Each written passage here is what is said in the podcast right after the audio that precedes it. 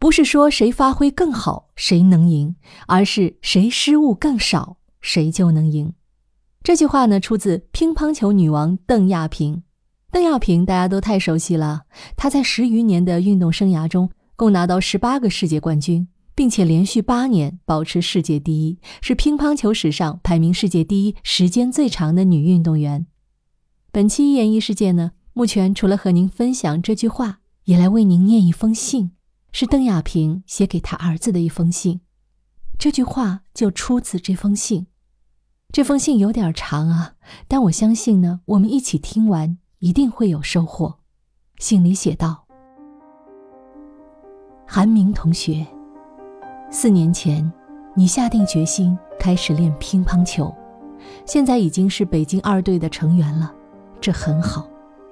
我知道经常有人跟你说。”有一个世界冠军的老妈当教练，你要再混不出来，可就说不过去了。他们都以为我每天给你秘密特训，教你一些什么特别的绝招，但只有你自己知道，妈妈要你打乒乓球，不是要你一定要拿世界冠军。妈妈真正想带给你的，其实是那种霸气，那种精神素质，无论遇到什么挑战都敢打敢拼的意志品质。说白了，就是关键时刻怎么赢。真正比赛的时候，你的技战术熟练，对方的技战术也一样，光论实力，你们差不多。这时候怎么办呢？怎么把关键时刻给他拿下来？凭的是心理素质，凭你对对方更狠、更坚定。一般的人就在那儿不断暗示自己，不要紧张。但真正的赢家才知道，秘诀在于，面对关键时刻，手抖少一点的人才会赢。妈妈在打世界比赛的时候，落后的时候多了去了。九六年亚特兰大奥运会女单决赛的时候，我不照样是先领先两局，然后被程静阿姨连追两盘，被拖到决胜局的吗？我真能不紧张？大好局面，结果。连输两局，傻了，我当然会紧张，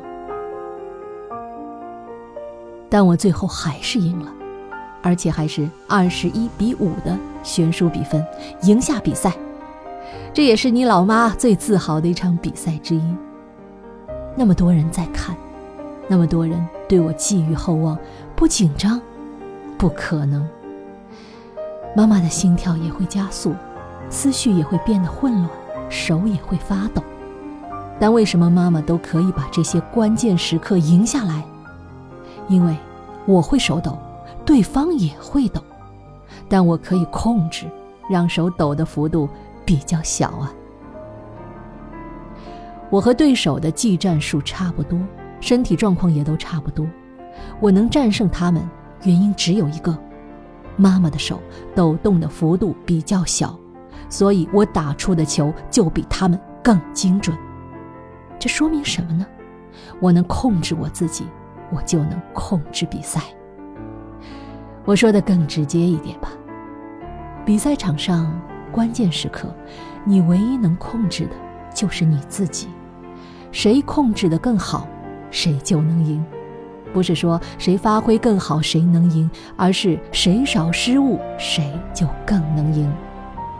但是这种自我控制的能力也不是突然出现的，要增强自我控制力，需要你平时的锻炼。锻炼的方法有非常多，妈妈今天挑一个最重要的跟你说：能跟自己较真，就不要甩锅给人生。你那天跟妈妈说，输球了是因为地板滑，你在说什么呢？你的地板滑，他的地板就不滑了吗？输球了，尤其在你的年纪，这是一件好事，因为有很多地方你可以总结出你的缺失，然后针对性的提升，这就是在锻炼自我控制力。但你却选择甩锅给环境，这不行啊！你今天甩锅给场地，明天甩锅给装备，后天甩锅给观众或裁判。养成了甩锅的习惯，到了关键时刻，你希望甩锅给谁？当年国家队训练的时候，教练会安排一种抗干扰训练，什么意思呢？教练专门会放很大很大的噪音来训练我们。为什么要这样训练？因为有的时候我们去国外比赛，他们啦啦队的声音那多吵啊，就是连球的声音都听不见，所以我们才要在平常训练这种抗噪音的训练。外头再怎么吵，你都要专注，专注在每一个球上。还有一种训练就是误判，有的时候我们会遭到裁判的误判，那我们怎么平衡自己的心态呢？其实啊，你就这样想，你就放他几分，让给他呗，不就过了吗？这事儿，你又重新专注在打好每一分球上。想要成为伟大的运动员，你就得通过这样的训练，因为专注于自己，才能成为一个伟大的运动员。当然，比起甩锅给人生，跟自己较真是非常辛苦的。妈妈九岁的时候，在河南省队打赢了所有同龄的小姑娘，但是教练还是把你姥爷叫到队里，要他把妈妈领回家。因为教练觉得妈妈太矮，没有培养价值。这时候要甩锅给上天太容易了。我如果跟自己说，我已经足够努力，也打出很好的成绩了，是上天没生给我好身材。听起来也很合理，是吧？但我不服，凭什么我不能继续打球？我就是要证明我能行。但怎么办？教练就是不要我。那就是要跟自己较劲儿、较真，找到我自己独特的优势，那就是把球打得更狠，跑得比对方更快，球打得比对方更怪，让对方摸不着。这个过程真是苦啊！原本妈妈就已经很努力，也是在队里最刻苦的队员，成绩也很不错了。但从很不错到很顶尖。代表我要付出超人的代价和超人的努力。妈妈当时真是对自己鸡蛋里挑骨头，愣找也找出自己的不足，卯足劲儿给自己较劲儿。在一个废弃的澡堂里，穿着沙包衣，甩着铁拍子，除了睡觉就是训练，没日没夜。大家都知道，妈妈在十三岁时就在成人组拿到全国冠军。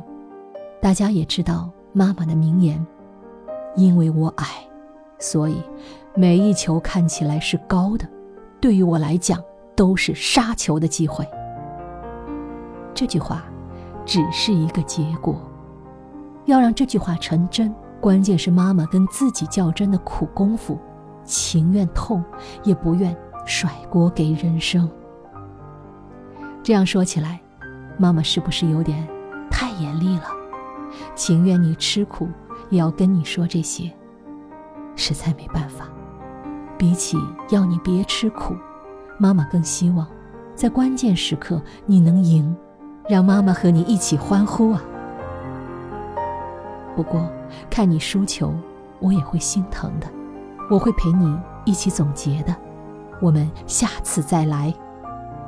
爱你的，妈妈，邓亚萍。好了，这封信分享完了，也感谢收听到最后的朋友。愿我们都能从这封信以及邓亚萍的这句话中获得满满的人生启发。我们的人生也是一样的，不是说谁发挥更好，谁能赢，而是在我们的人生道路上，看看谁失误更少，谁才能赢到最后。你说是不是呢？感谢收听《夜莺世界》。如果你喜欢目前分享的内容，欢迎订阅、留言、点赞、评论，以及推荐你觉得很不错的名言名句给我。说不定有一天，你推荐的也会成为我下一个选题。好，我们下期见。